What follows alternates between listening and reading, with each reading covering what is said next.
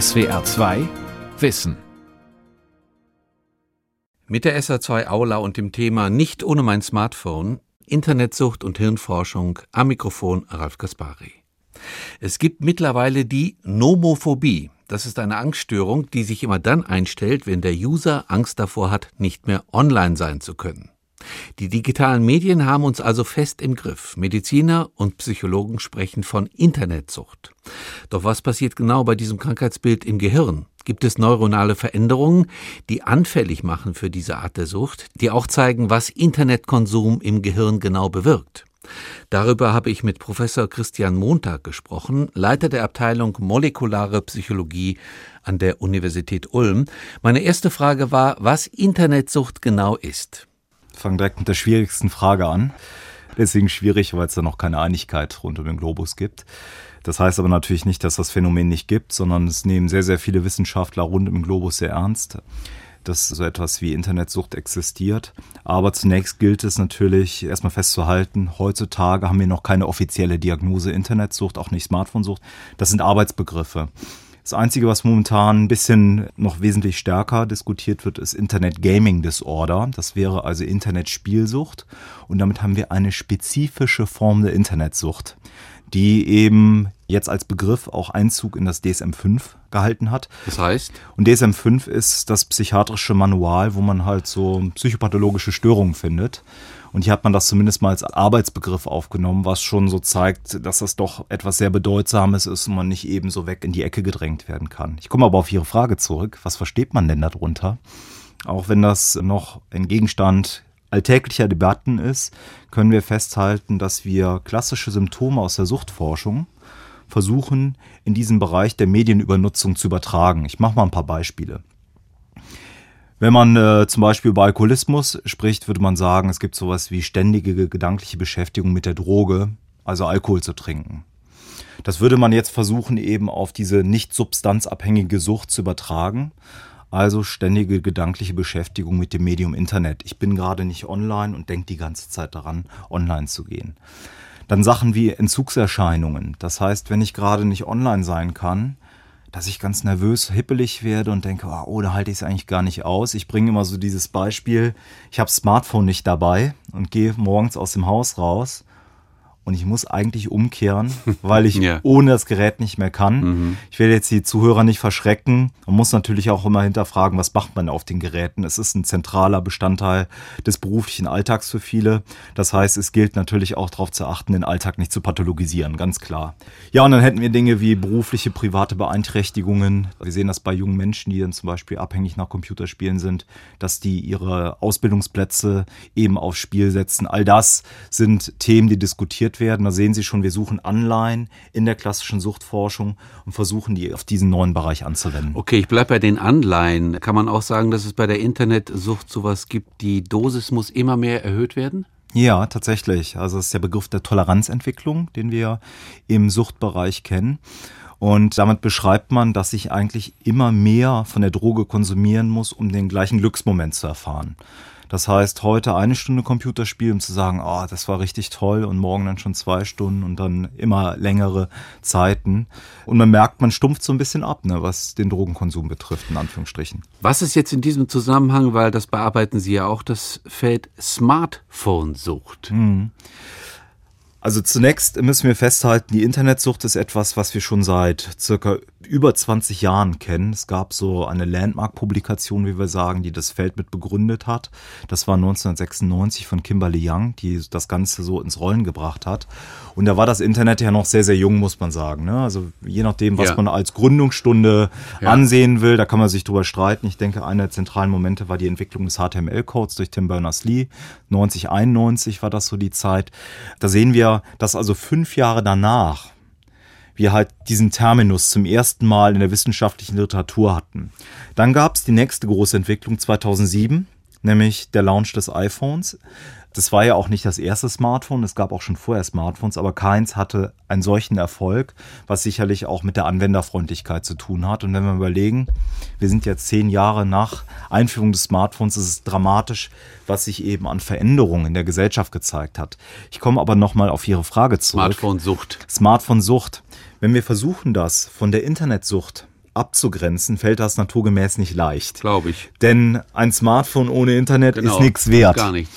Wir haben aber das Problem in der Psychodiagnostik, wie ich es nennen möchte, dass wir natürlich auf dem Smartphone einige Besonderheiten haben, die wir auf den gängigen, sage ich mal, Desktop-Computern und viele Leute denken bei Internet erstmal an Computer, so wie das altherkömmlich war, die wir lange Zeit zumindest nicht hatten. Denken wir mal an WhatsApp, ja, also einen klassischen Messenger, der für das Smartphone entwickelt worden ist als Kommunikationsplattform und lange Zeit auf den Desktop-Computern, das hat sich vor kurzem geändert, nicht verfügbar war. Das heißt, wir haben dort einen Kanal, der eine Kommunikationsweise beschreibt, die in der Form und in der Breite vorher, vielleicht außer so in klassischen ICQ-Chats, wie es sie früher gab, so gar nicht zu finden war.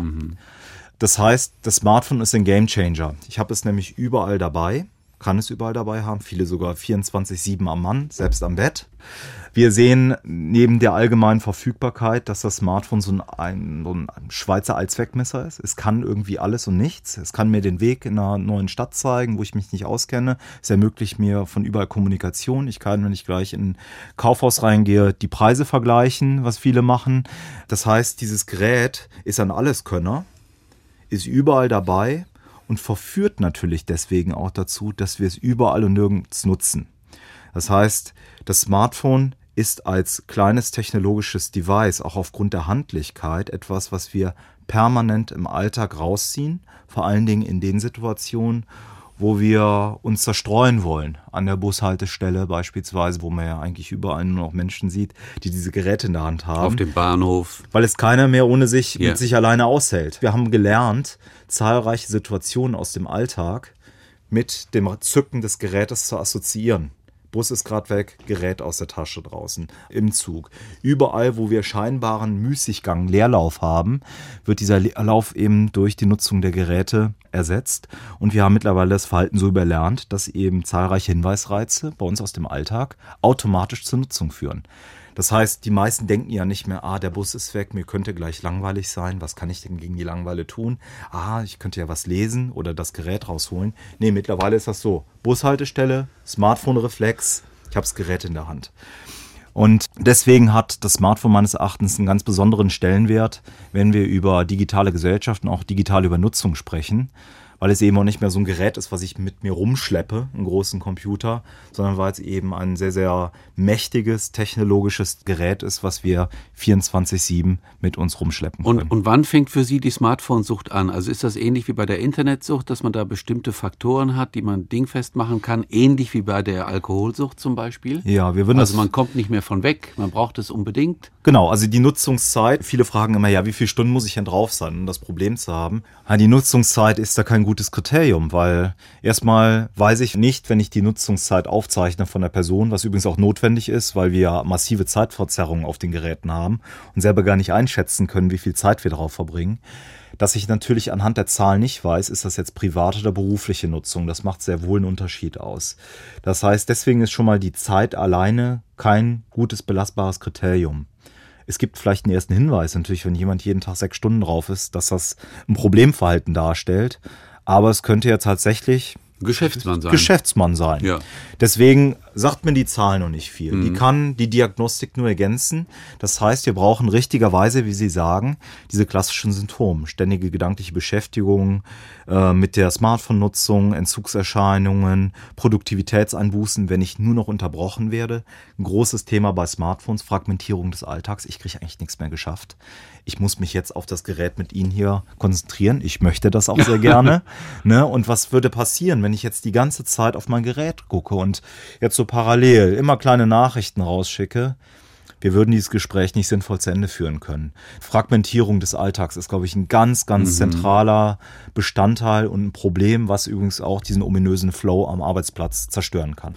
Meinen Sie, wir sind diesem Gerät Smartphone zum Teil auch hilflos ausgeliefert oder meinen Sie, wir kriegen das durch Reflexion und durch Disziplin in den Griff? Das glaube ich nicht, dass wir das durch Reflexion und Disziplin schaffen können. Ich sage das deswegen, oder ich bin deswegen so pessimistisch, denn wir wissen, wie schwer Verhaltensänderungen sind. Wir haben jetzt gerade das neue Jahr, wir werden überall beflutet wieder von den guten Vorsätzen, die wir uns alle nehmen, ein paar Kilos abnehmen oder zum Beispiel auch die Smartphone-Nutzung zu reduzieren. Und es gab vor wenigen Jahren eine ganz interessante Studie, die mal geschaut hat, wie lange dauert es denn, bis wir eine neue Gewohnheit gelernt haben. Also in dem Fall würde es ja um die Gewohnheit gehen, das Smartphone mal eher liegen zu lassen. Und äh, auch wenn Sie nicht die Smartphone-Nutzung sich gezielt angeschaut haben, lag der Median bei 66 Tagen. Das heißt, es dauert verdammt lange, es kostet sehr viel Anstrengungen, eben eine neue Gewohnheit zu erlernen. Und dadurch, dass das Gerät mit allem und nichts in unserem Alltag assoziiert ist, müssten wir also, ich bringe mal ein Beispiel, wenn wir von der Arbeit äh, losgehen, das Gerät in die hinterste Rucksacktasche reinstecken und unsere Hand müsste im Anblick der Bushaltestelle ins Leere wandern, nämlich in die leere Tasche. Und das müssten wir über viele, viele Tage machen, sodass wir eine Extinktion sehen, wie der Psychologe das sagt, nämlich eine Löschung des Verhaltens. Sie sehen schon, das wird ein verdammt schwieriges Unterfangen. Und es liegt ja auch wahrscheinlich daran, also Sie, Sie kennen sich ja in Bezug auf Neurowissenschaften sehr gut aus, dass das Gehirn Routinen eigentlich mag. Ja, das. Weil das entlastet das Gehirn von neuen Dingen, von zufälligen Dingen. Wir müssen es noch ein bisschen anders sagen. Sie haben es schon treffend formuliert, das Gehirn mag Routinen. Allerdings dauert das auch sehr lange, bis wir eine Routine erlernt haben. Denken wir mal ins Autofahren. Ne? Lernen, dieses doch relativ schwierige, das weiß jeder Fahranfänger, kuppeln zu lernen, ohne dass mir das Auto dauernd absäuft. Das dauert eine gewisse Zeit, bis ich es kann. Wenn ich aber mal ein Jahr gefahren bin, ist das wirklich in Fleisch und Blut übergegangen. Und man und verlernt es auch sehr schwer wieder. Also man hat es eigentlich automatisiert. Automatisiert, ich muss gar nicht mehr drüber nachdenken. Ja. Ich kann auch parallel, wenn ich Auto fahre, mich mit ihnen unterhalten. Das fällt jemand schwer, der neu am Steuer ist. Der muss sich exakt auf diesen Vorgang konzentrieren. Das Smartphone zu nutzen ist natürlich ein bisschen einfacher als so eine Kupplung zu bedienen, aber trotzdem haben wir eben über viele, viele Jahre erlernt, in vielen Situationen dieses Gerät immer in die Hand zu nehmen. Und das abzulegen ist wirklich eine große Herausforderung für unsere Gesellschaft. Das heißt aber auch schon, unser Nutzungsverhalten ist schon auf einer Ebene angelangt, die wir nicht mehr reflektieren. Ja, das ist so ein großer Also wie das Autofahren, was man gelernt hat, ist auf einer Ebene, wenn wir uns das ständig vergegenwärtigen würden, könnten wir wahrscheinlich gar nicht mehr Auto fahren. Ja, wenn wir beim Autofahren bleiben, ich glaube, das erklärt auch, weil das so reflexartig und, und in Fleisch und Blut übergegangen ist, warum viele trotz des Verbotes das Gerät trotzdem in die Hand nehmen. Weil die meisten Leute haben verstanden, dass das extrem schädlich ist, im Auto die Geräte zu nutzen. Ich bin abgelenkt, ist sowieso schon extrem schwierig mit zwei Händen, finde ich zumindest, eine Nachricht zu schreiben auf so einem Touch-Display. Mhm. Jetzt überlegen wir uns mal, das machen wir mit einer Hand. Mhm. Es machen trotzdem genügend Leute, obwohl sie wissen, dass es nicht gut ist. Und ich glaube auch davon überzeugt bin, dass viele es auch eigentlich gar nicht machen wollen. Es ist wirklich in Fleisch und Blut übergegangen. Das Interessante bei Ihnen ist ja, Sie sind Professor für molekulare Psychologie an der Universität Ulm. Das heißt, Sie untersuchen, wenn ich es mal einfach sagen kann, biochemische Vorgänge, die für psychische, pathologische Verhaltensformen zuständig sind? Ja, so kann man das zusammenfassen. Noch einfacher, Sie untersuchen Stoffwechselvorgänge im Gehirn. Ja, genau. Und gucken, wie die sich verändern bei pathologischem Verhalten? Also das auf äh, unterschiedlichen Ebenen. Wir starten mit der Genetik, mit der Molekulargenetik. Das heißt, wir versuchen Abschnitte auf dem Genom zu screenen, da bewegen wir uns jetzt gar nicht nur um Smartphone-Sucht in Anführungsstrichen, sondern auch um Persönlichkeitseigenschaften. Das heißt, gibt es bestimmte Abschnitte auf dem Genom, die ich damit in Zusammenhang bringen kann, dass eine Person eher extravertiert oder introvertiert ist. Das geht aber natürlich auch in den Bereich Anfälligkeit für unterschiedliche Formen der Sucht. Dann sind wir schon eher bei unserem Thema. Mhm. Und es geht dann aber auch in den Bereich der Bildgebung des Gehirns. Das wäre jetzt eine Ebene drüber, dass man also sich anschaut, ob bestimmte hirnanatomische Auffälligkeiten, zum Beispiel bei Internetsüchtigen, zu beobachten sind, die möglicherweise eine Folge oder auch eine Disposition für die Entwicklung einer solchen, in Anführungsstrichen, Medienabhängigkeit sein könnten. Gut, wollen wir mit den genetischen Faktoren anfangen? Gibt es sozusagen ein Gen für Sucht? Zunächst, bevor wir über einzelne Gene sprechen, bemüht sich eigentlich meine Zunft, und das sind so klassisch die Persönlichkeitspsychologen, darum mit Zwillingsstudien erstmal Erblichkeitsmodelle aufzustellen. Das heißt erstmal zu schätzen, wie stark ist denn der Einfluss der Genetik und der Umwelt ja. auf einen bestimmten Phänotyp, mhm. also auf Unterschiede in der Anfälligkeit für Internetsucht. Ja. Tatsächlich haben wir diese Studien schon durchgeführt. Also nicht nur meine Gruppe, sondern eben auch mehrere Gruppen rund im Globus. Und wir kommen zu etwas heterogenen Befunden, aber insgesamt lässt es sich nicht leugnen, dass wir auch bei Internetsucht eben eine gewisse Erblichkeit feststellen können. Die variiert von Studien zu Studien ein bisschen. Das hat damit zu tun, dass Erblichkeit auch über das Leben schwankt. Das heißt, der Einfluss der Gene zum Beispiel in den 20er Jahren auf einen bestimmten Phänotyp ist anders, als wenn ich vielleicht 40 Jahre alt bin. Das heißt, man muss eben auch das Alter der Kohorten berücksichtigen. Und je nach Schätzungen kommen wir immerhin bis zu 50 Prozent auf genetische Merkmale, die interindividuelle Differenzen in der Internetsucht erklären. Da werden sich viele Zuhörer die Frage stellen, wie kann das denn sein? Das Internet ist so jung. Was hat Eben. das mit Genetik Eben. zu tun? Ganz genau. Und wir haben nachweisen können, dass die genetischen Effekte über Gencluster beeinflusst werden, die was mit Persönlichkeitseigenschaften zu tun haben.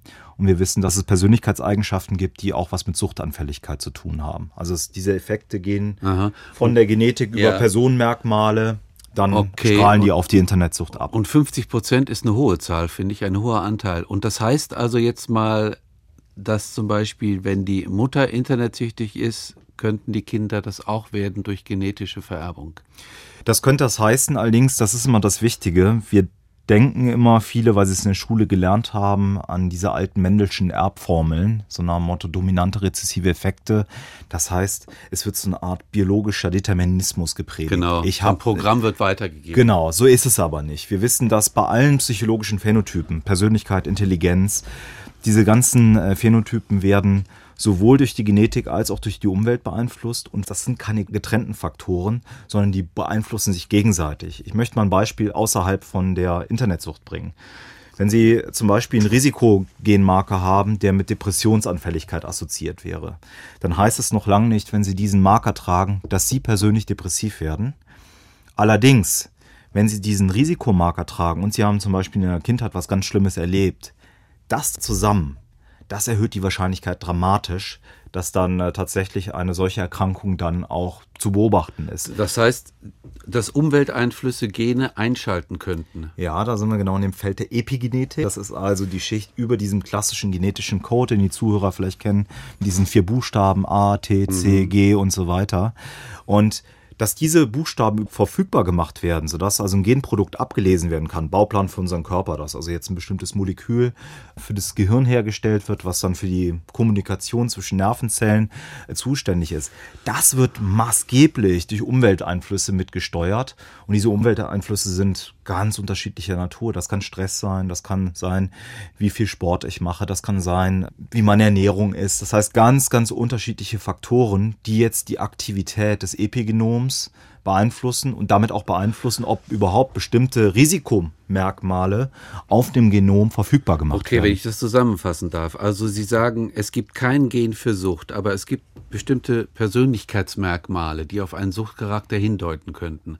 Und diese Persönlichkeitsmerkmale könnten auf epigenetische Weise vererbt werden oder mhm. weitergegeben werden. Sagen wir mal, die Mutter ist Persönlichkeitsmerkmal eher depressiv, eher neurotizistisch, eher introvertiert könnte ein Suchtcharakter sein und das könnte bei den Kindern genauso sein und gewisse Umwelteinflüsse könnten diese Eigenschaften praktisch anstellen. Mhm. Habe ich das einigermaßen richtig dargestellt? Sie haben es äh, einigermaßen richtig dargestellt. Ich als Wissenschaftler bevorzuge natürlich, natürlich. Oh Mensch. Ich, nee, Sie, Sie, haben, Sie haben, nee, Sie haben es schon gut dargestellt. Mir geht es nur darum, auch den Zuhörern mal klarzumachen, es gibt natürlich auch nicht so etwas wie eine Suchtpersönlichkeit. Es gibt Personenmerkmale, die eher anfällig für eine Sucht machen, aber auch hier. Welche sind das denn? Sagen Sie kurz. Ähm, wir wissen im Bereich der Smartphone- und Internetsuchtabhängigkeit, um mal wieder zum eigentlichen ja, Thema ja, zurückzukommen, ja. wissen wir, dass zum Beispiel geringe Gewissenhaftigkeit im Alltag guter Prädiktor dafür ist, ob ich viel Zeit auf dem Telefon, auf dem Smartphone verbringe. Kann ich mir gut vorstellen, die Zuhörer sicherlich auch. Ich gehe erstmal nach Hause Hause, anstatt jetzt den Abwasch zu machen und die Alltagsgeschichten zu Hause zu erledigen, erstmal zwei Stunden WhatsApp. Das wäre wenig Gewissenhaftigkeit. Okay. Dann haben wir ein sehr, sehr schönes Personenmerkmal und eine Persönlichkeitseigenschaft, die sehr, sehr robust, das haben wir auch nachweisen können, in ganz unterschiedlichen Ländern rund um den Globus, mit Internetsucht assoziiert ist. Das ist eine geringe Selbststeuerungsfähigkeit. Und es hat sowas mit Willensstärke zu tun. Das ist durchaus auch ein Trade. Ne? Also Menschen neigen dazu, mehr oder weniger Willensstärke zu haben. Aber das heißt natürlich wieder nicht, dass jemand, der geringere Willensstärke hat, überhaupt keine Willensstärke hat. Ja, ich hat. verstehe. Der muss wieder einfach ein bisschen mehr Kraft investieren. Ja um das auch zu schaffen. Das heißt, ich wehre mich dagegen, ist auch wichtig, dass man äh, sich so als Sklave seiner Gene oder seiner Persönlichkeit mhm. fühlt. Aber es äh, wäre auch falsch zu sagen, dass es manchen Leuten nicht leichter oder leichter fällt, ähm, anders formuliert, dass es natürlich Leute gibt, denen es leichter fällt und manchmal nicht leichter fällt, bestimmte Dinge auch zu regulieren. Sie wehren sich gegen den Determinismus, verstehe ich vollkommen. Aber kann man dennoch sagen, aufgrund der Dinge, die Sie jetzt ausgeführt haben, dass es in Zukunft schon sowas geben könnte wie eine präventive genetische Untersuchung in Bezug auf Smartphone oder Internetsucht? Ich glaube, das wird deswegen in naher Zukunft nicht möglich sein, weil die genetischen Marker, die wir isoliert identifizieren, das ist ein sehr, sehr komplexes Zusammenspiel von hunderten genetischen Varianten, Umwelteinflüssen, so komplex ist, dass es noch sehr, sehr lange dauern wird, diese Ergebnisse herauszuarbeiten, ein komplexes Verständnis zu entwickeln.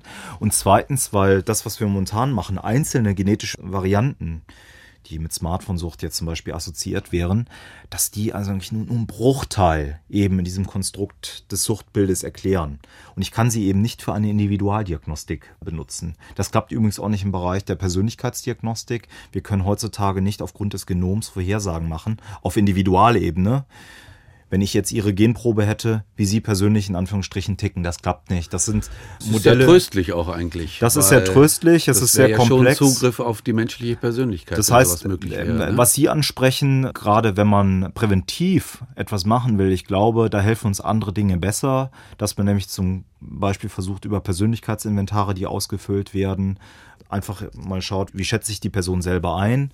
Und wenn die Person dann sagt, ja, ich bin wirklich sehr, sehr wenig gewissenhaft, dass man da versucht, eher ein Angebot zu schaffen. Das scheint mir sinnvoller yeah. zu sein, als eben an solchen Biomarker mhm, zu nehmen, verstehe. der zwar sehr interessant ist und auch wichtig ist, um eben zu verstehen, ob es hier wirklich eine Sucht ist oder nicht, in Anführungsstrichen. Denn wir können ja gucken, sind ähnliche biologische Suchtmechanismen richtig, die hier greifen wie bei anderen anerkannten ja. Süchten. Aber ich glaube, wir würden zu weit gehen, wenn wir das jetzt im Sinne der Individualdiagnostik zulassen, denn das funktioniert aktuell einfach nicht. Gut, die andere Ebene, die Sie angesprochen haben, Ihre Arbeit, ist sozusagen die neuronale Ebene. Kann man, so habe ich Ihre Andeutung eben verstanden, kann man auf neuronaler Ebene sehen, ob jemand süchtig ist oder nicht? Passieren da bestimmte Dinge, die in anderen mhm. Gehirnen von, in Anführungsstrichen, normalen Menschen nicht passieren? Auch hier ist die Antwort zweiteilig. Ja, wir können erstmal, das müssen wir festhalten, wir sehen Auffälligkeiten bei Internetsüchtigen. Das ist deutlich besser äh, erforscht, als das bei Smartphone-Sucht der Fall ist, weil es eben noch nicht so lange das Phänomen existiert. Wenn wir jetzt zunächst über Internetsucht sprechen, gibt es wirklich unwahrscheinlich viele bildgebende Studien des Gehirns, die das Gehirn von Internetsüchtigen vermessen haben. Ich nenne mal ein paar Beispiele. Dort gibt es in einigen Studien Befunde, die zeigen, dass so in den Hirnarealen, wo die Top-Down-Regulation äh, stattfindet, das heißt die Regulierung des Bedürfnisses, jetzt gleich die Droge zu konsumieren, wenn ich sie sehe, dass ich sage, ah, da liegt das Smartphone, ich möchte es nutzen, ich möchte es nutzen, dann gibt's, kann unsere Denkmütze, der oberste Bereich im Gehirn, kann dann sagen, nee, lass die Pfoten von. Und dort sehen wir zum Beispiel, dass äh, Internetsüchtige weniger Volumen, Hirnvolumen in bestimmten Hirnarealen haben. Ja. Wir haben nur das Problem bei den meisten Studien, also die haben weniger Volumen in diesem Kontrollzentrum. Genau. Wir können nur leider in vielen Fällen noch nicht sagen, ist das eine Folge der Nutzung? Das wäre meine Frage, genau. Oder ist das eben eine Disposition? Wir haben jetzt gerade in dem Kontext eine interessante Studie durchgeführt. Da haben wir uns mit Internet-Spielsucht beschäftigt und zwar mit dem Spielen von World of Warcraft, was eines der gängigsten Ego-Shooter-Spiele. Nee, Rollenspiele. Rollenspiele. Online ist kein Ego-Shooter. Haben wir deswegen untersucht, weil es in der Literatur von vielen Experten als besonders süchtig machend eingestuft wird. Was wir gemacht haben, wir haben Novizen, die das Spiel vorher noch nie gespielt haben, haben wir mal sechs Wochen spielen lassen. Wir haben Novizen, die das noch nie gespielt haben, sechs Wochen nichts machen lassen, eine Vorher-Nachher-Messung des Gehirns gemacht und wir haben Experten des Spiels vorher und nachher nach diesen sechs Wochen das Gehirn vermessen. Und was sehr, sehr interessant war an dieser Studie, dass wir in einem Hirnareal, das hat wieder einen kryptischen Namen, orbitofrontaler Cortex, mhm. ist ein wichtiges Hirnareal, was eben bei der Suchtentstehung und Suchtrechtaufterhaltung eine wichtige Rolle spielt. Dass wir zunächst festhalten mussten, zu Beginn unserer Studie zeigten die Experten des Spiels in diesem Areal, die besonders süchtig waren, weniger Hirnvolumen das heißt, je süchtiger, desto weniger Hirnvolumen in diesem Bereich. Und interessanterweise konnten wir nachweisen, dass genau in diesem Hirnareal über sechs Wochen auch bei den gesunden Probanden, das waren natürlich alle gesund, aber ich sag mir jetzt mal in Anführungsstrichen äh, Internetspielsüchtig, yeah. dass über die sechs Wochen des Spiels hinweg genau in diesem Hirnareal auch bei den Spielnovizen es zu einer Abnahme des Hirnvolumens kam. Das heißt, war die dramatisch, die Abnahme? Oder? Sie war statistisch bedeutsam, jetzt sicherlich nicht dramatisch dahingehend, dass die Leute jetzt auffällige Zeichen hätten, aber sie gaben an, auch im Fragebogen, leicht erhöht im Vergleich zu vorher, süchtig nach dem Spiel zu sein. Das heißt, wir sehen schon, dass diese Hirnveränderungen ein Stück weit kovariieren und eben es durchaus denkbar ist, dass eben Volumenveränderungen auf die Interaktion mit virtuellen Welten zurückzuführen sind. Wobei das ja nicht erstaunlich ist, weil die Hirnforschung uns ja sagt, das Gehirn ist plastisch und verändert sich je nach Umwelteinflüssen mit diesen Einflüssen.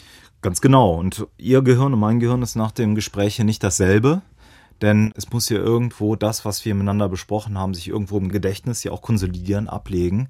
Und uns fehlt es heute oftmals nur noch an den, sag ich mal, sehr, sehr feinen Messmethoden, um dann auf dieser molekularen Ebene auch diese Veränderung nachzuweisen. Aber unser Gehirn ist konstant im Fluss und natürlich ist es keine Überraschung, dass sich das Gehirn ändert. Die Frage ist, wie ändert es sich?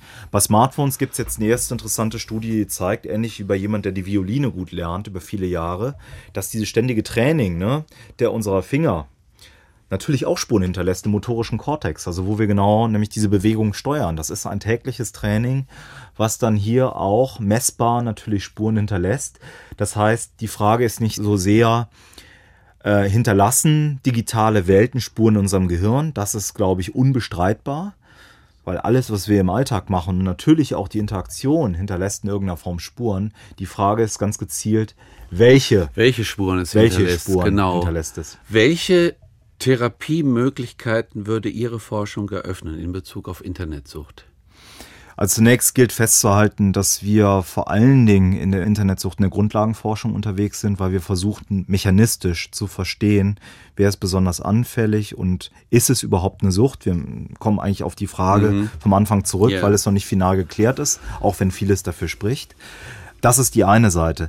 Die andere Seite ist, versuche ich natürlich auch eigene, einfach umzusetzende Verhaltensmaßnahmen vorzuschlagen, die jeden von den zu viel an digital wegbringt.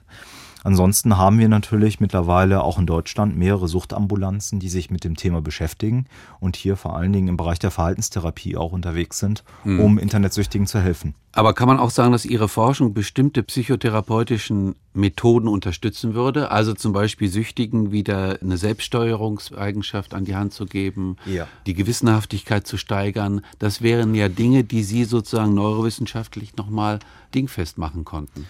Also was wir natürlich machen können, das ist spannend und da gibt's jetzt nicht aus meiner eigenen Gruppe, aber da gibt's äh, schon die ersten Bestrebungen, dass man natürlich guckt, ob bestimmte Therapieformen das Gehirn auch wieder so verändern, dass, ich sag mal, so der Normalzustand, ja, genau, ganz salopp gesagt, wiederhergestellt wird. Was man aber trotzdem festhalten muss, ist, dass gerade was die Therapie betrifft, ganz unterschiedliche Dinge versucht werden. Zunächst muss man natürlich festhalten, dass es sehr, sehr schwierig ist, die Persönlichkeit einer Person zu ändern weil es einfach ab einem gewissen Alter eine sehr, sehr stabiles Persönlichkeit und sie werden nicht aus einer wenig gewissenhaften Person den sehr, sehr gewissenhaften Menschen machen. Also das spricht einfach die Forschung und die Ergebnisse, die über viele, viele Jahre gemacht worden sind, einfach dagegen. Aber es sind Änderungen im kleinen Rahmen möglich. Und da finde ich es ganz nett, da hat der Walter Michel, einer der berühmtesten Psychologen, die wir so haben, hat diesen berühmten Marshmallow-Test bei vier- bis fünfjährigen durchgeführt in 70er Jahren. Und vier- bis fünfjährige haben nun nochmal keine gute Selbstregulation, weil einfach der präfrontale Kortex mit den ganzen Selbststeuerungsmechanismen noch nicht so gut ausgeprägt ist. Und er konnte eben mit seinem Marshmallow-Test zeigen, dass selbst vier- und fünfjährige sehr wohl eine Viertelstunde es schaffen, auf diesen leckeren Marshmallow auf dem Tisch Verzicht zu üben, indem sie was ganz Einfaches machen, nämlich an was Positives anderes denken. Think fun. Das heißt, wir brauchen im Alltag kognitive Strategien, die uns von dem zu heiß des Smartphones wegbringen. Und denken wir mal an den Arbeitsplatz. Es gibt eine neue Studie, die ist toll, die zeigt, dass das Gerät neben der Tastatur direkt kognitive Ressourcen abzieht, wenn ich mich auf den Bildschirm konzentrieren muss. Und da gibt es nur eine Lösung. Gerät möglichst weit wegbringen, wenn ich mich auf den Bildschirm konzentrieren muss, denn dann ist die Versuchung nicht mehr da. Das war die SWR2 Aula heute mit dem Thema Nicht ohne Smartphone, Internetsucht und Hirnforschung. Ich habe gesprochen mit Professor Christian Montag, Leiter der Abteilung Molekulare Psychologie an der Uni Ulm. Sie hörten die Wiederholung einer Sendung aus dem Jahr 2018. Sie können diese und alle anderen Sendungen wie immer nachhören und nachlesen. Infos dazu auf der Homepage www.swr2.de wissen. Die Welt verstehen. Jeden Tag SWR2 Wissen. Manuskripte und weiterführende Informationen zu unserem Podcast und den einzelnen Folgen gibt es unter swr2wissen.de.